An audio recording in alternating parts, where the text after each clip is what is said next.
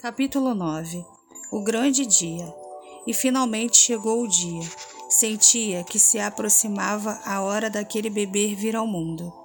Não poderia chamar de meu filho, até porque ele não seria meu. Sentia que apenas fui escolhida para colocá-lo no mundo. Era mais fácil para mim pensar assim. Saí para a escola sentindo algumas contrações. Não havia planejado nada para aquele dia tão esperado.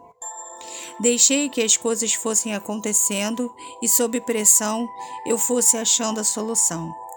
Mas nove meses pareceram horas. Passaram tão rápido e não encontrei nenhuma decisão. Na verdade, muitas vezes colocava na minha cabeça que não estava grávida, que eram só uns quilinhos a mais.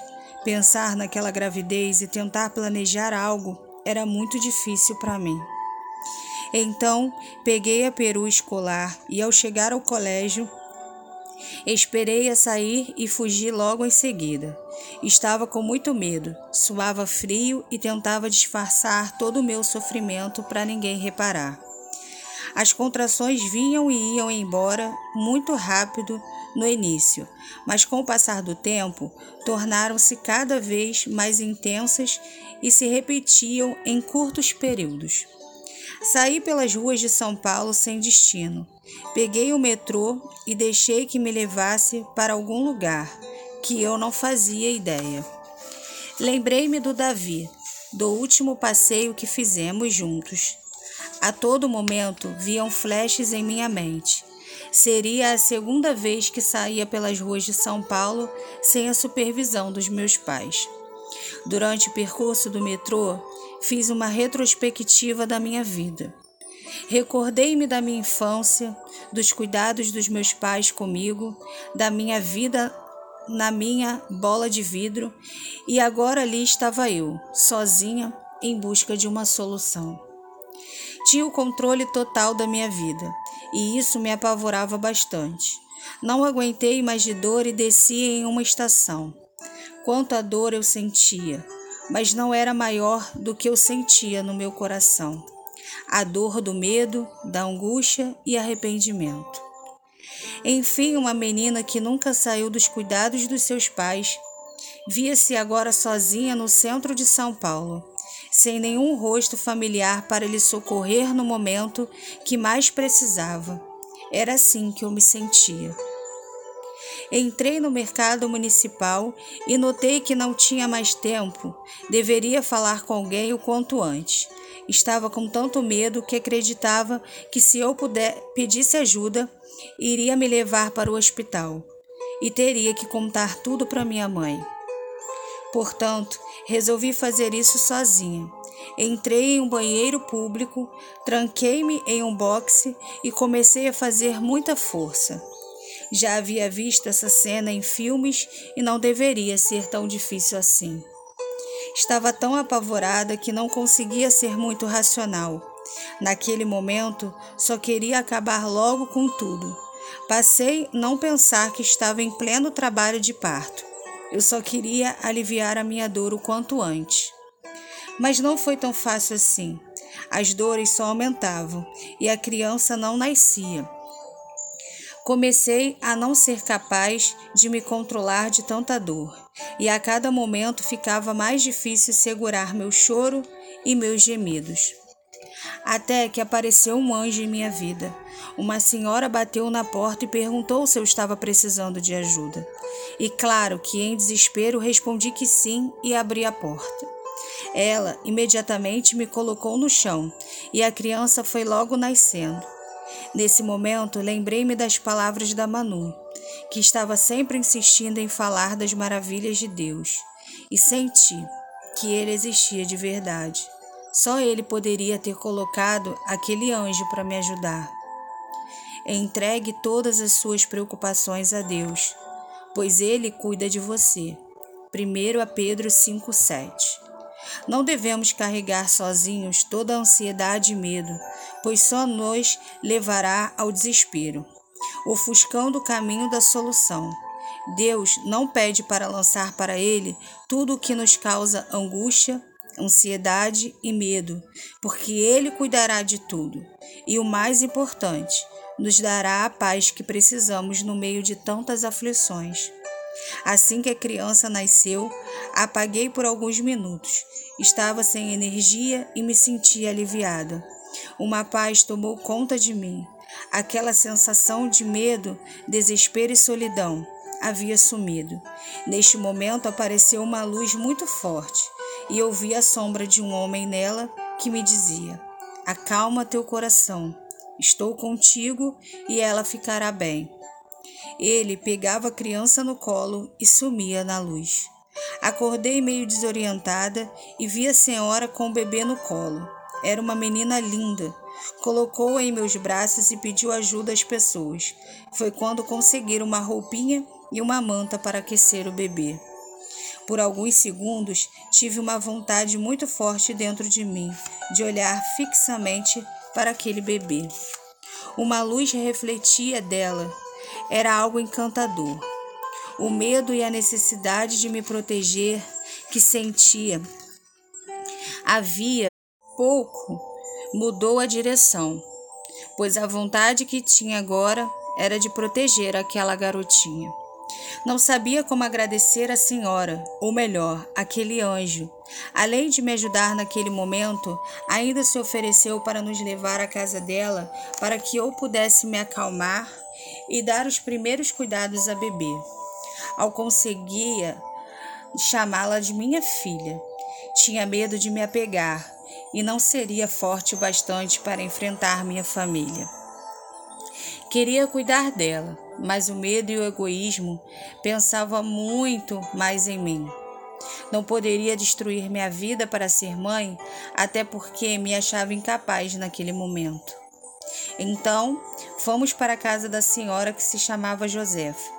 Ela tinha uma vida bastante simples, bem diferente da minha. No entanto, era uma pessoa com um coração enorme, algo pouco comum de ver no meio em que vivo. Graças a Deus, os meses de pesadelo em minha vida haviam acabado. Deus planejara tudo. Se eu tivesse pensado em como resolver, nunca teria imaginado algo tão perfeito.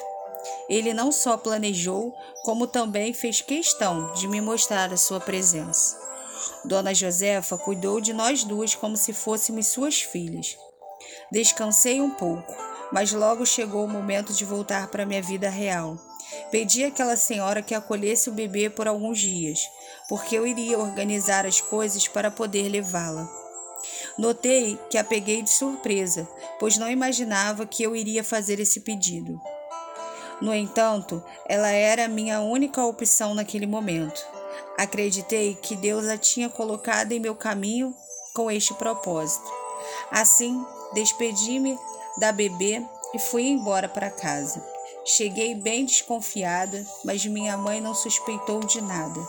Que alívio! Podia descansar em paz. Tomei um banho e dormi por horas. Minha mãe chegou a ir ao meu quarto perguntar se eu estava bem, pois notou meu cansaço extremo.